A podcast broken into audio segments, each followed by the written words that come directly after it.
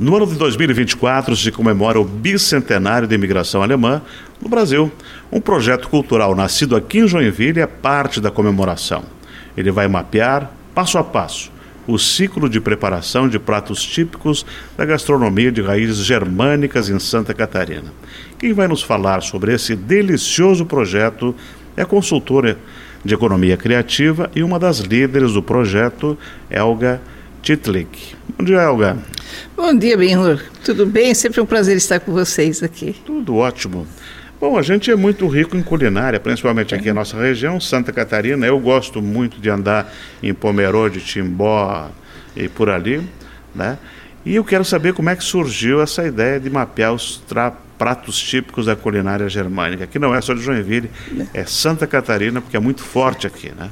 É, é na verdade não vamos mapear todos os pratos, né? Porque como o uhum. projeto tem aí uma, uma limitação, é, nós optamos por escolher 10 cidades com processo, com reconhecido processo de imigração germânica, né? É, colocamos germânica porque tem muita muito sincretismo entre Áustria, é, Suíça, Alemanha, né? Então os pratos de origem germânica, mas que podem abarcar também questões desses países. É, então nossa opção foi escolher 10 cidades e dessas 10 cidades, dois pratos que sejam referenciais, que, que tenham a ver com a identidade uhum. da cidade. Então cada um desses pratos nós vamos é, mapear a cadeia de serviço, a cadeia de insumos, e a partir desses ingredientes selecionados, nós vamos fazer uma, uma ilustração da movimentação econômica. Né? Há muitos anos eu defendo que a cadeia produtiva, a análise da cadeia produtiva de todas as atividades culturais são um grande potencial de desenvolvimento econômico a gastronomia faz parte dos setores criativos, né? Pois é, é uma cadeia que envolve muita gente, né? Desde o agricultor até o lavador de pratos. Sim, é gigantesca. A embalagem, o transporte, conservação, ela é muito, muito intensa.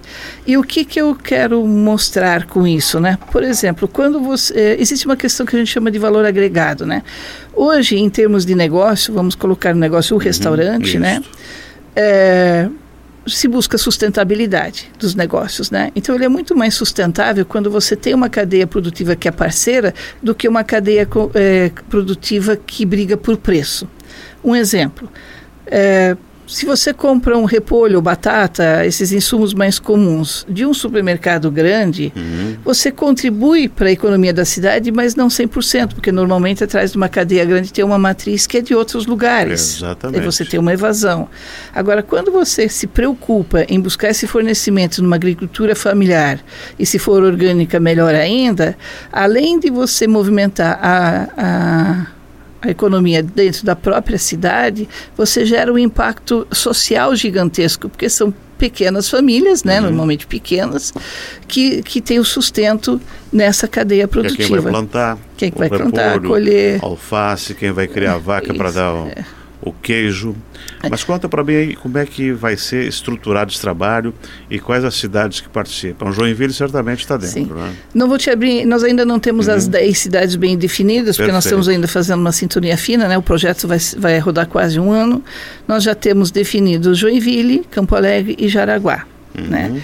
É, ainda não vou te abrir o prato de Joinville, porque vai ser Tem que ter chineque, senão tem, não tá bom. ah, não vai ter chineque, não vai ter ah, chineque. Não, chineque não foi. Séria. Nós analisamos mais de 12 pratos e aí nós procuramos um que tenha uma identidade bem forte uhum. da cidade, né? E que tenha uma, um processo artesanal interessante. Por quê? Esses processos artesanais estão se perdendo também. Então nós achamos importante registrá-los, né? O caso no Schneck ele uhum. já está mais industrializado, isso, né? As, isso, as padarias isso. já têm uma, uma produção mais, mais industrializada. A gente procurou uma coisa mais artesanal, né? E como é que surgiu essa ideia? Bom, essa ideia surgiu de duas pessoas em, que são que têm muitas inquietações, né? Do lado da Marisa, sempre uma inquietação de termos é, índices, referências, mapas é, dos setores criativos culturais, né? uhum. né? E do meu lado, sempre essa, já há muitos anos que eu falo sobre a cadeia produtiva, a importância da economia criativa. Então, esse projeto nos vai dar a, a possibilidade de mostrar tudo isso, tanto de, de, buscar os índices que a Marisa deseja, quanto de eu poder quantificar e mostrar a importância das cadeias produtivas. E como é que está sendo a receptividade? Muito maior do que eu esperava. Está é. sendo interessantíssimo. É, inclusive, Uh, apareceu tanta coisa interessante, tanta coisa boa, que está sendo muito difícil escolher os pratos, tá? As cidades se definem mais rápido, mas os pratos, Santa Catarina é um arcabouço de riqueza imensa, tanto na questão de sabores, de cores, de saberes e fazeres, né? E, e, mas infelizmente a gente tem que colocar um foco, né? Tem que escolher dois pratos é, que vêm referenciados uhum. por restaurantes, né, para a gente conseguir fazer esse primeiro projeto. Helga, é, 200 anos, é, desde que chegaram a imigração alemã para cá, trouxeram suas receitas, seus gostos, seus costumes. Uh, você acha que mudou alguma coisa? Vai ter como identificar Sim. as coisas originais? Sim. Vai fazer parte do projeto essa essa adaptação, né? Muitos adaptação, pratos, é, muitos é. pratos vieram com contexto original. É, uhum. Nós colocamos um parâmetro dos pratos terem mais de 30 anos, né? Mas uhum. não temos aqui determinados temperos que são usados nos países de origem. Às vezes o fornecimento de um ingrediente aqui é, mais difícil ou mais caro. Então, é. há adaptações. Nós vamos mostrar, nesses pratos que foram selecionados, nós vamos mostrar isso. E além do hiato de 200 anos, tem um clima completamente diferente, Sim, muito é. quente e consequentemente o que se planta lá não dá aqui. É. Né? Isso, isso não tira a originalidade da é. receita, né? Desde que isso seja identificado e registrado. Então a gente teve uma preocupação de, de contar essa história, né? Ah, inclusive falando de histórias. Uhum. Nós também vamos colher as histórias interessantes desses processos e o Jura Ruda vai fazer uma, uma, uma estruturação, né? Uhum. Isso vai fazer parte do livro, que, vai, que é um dos produtos. Depois, eh, como é que está o cronograma? Esse trabalho de pesquisa, levantamento, vai até quando? A pesquisa e o levantamento devem ir até junho. Uhum. Aí nós temos a questão da montagem do livro, do site, o documentário que o Hilton Maurenti vai estar à frente, uhum. é, o livro Jura Ruda, e nós temos aí umas outros parceiros também que vão contribuir.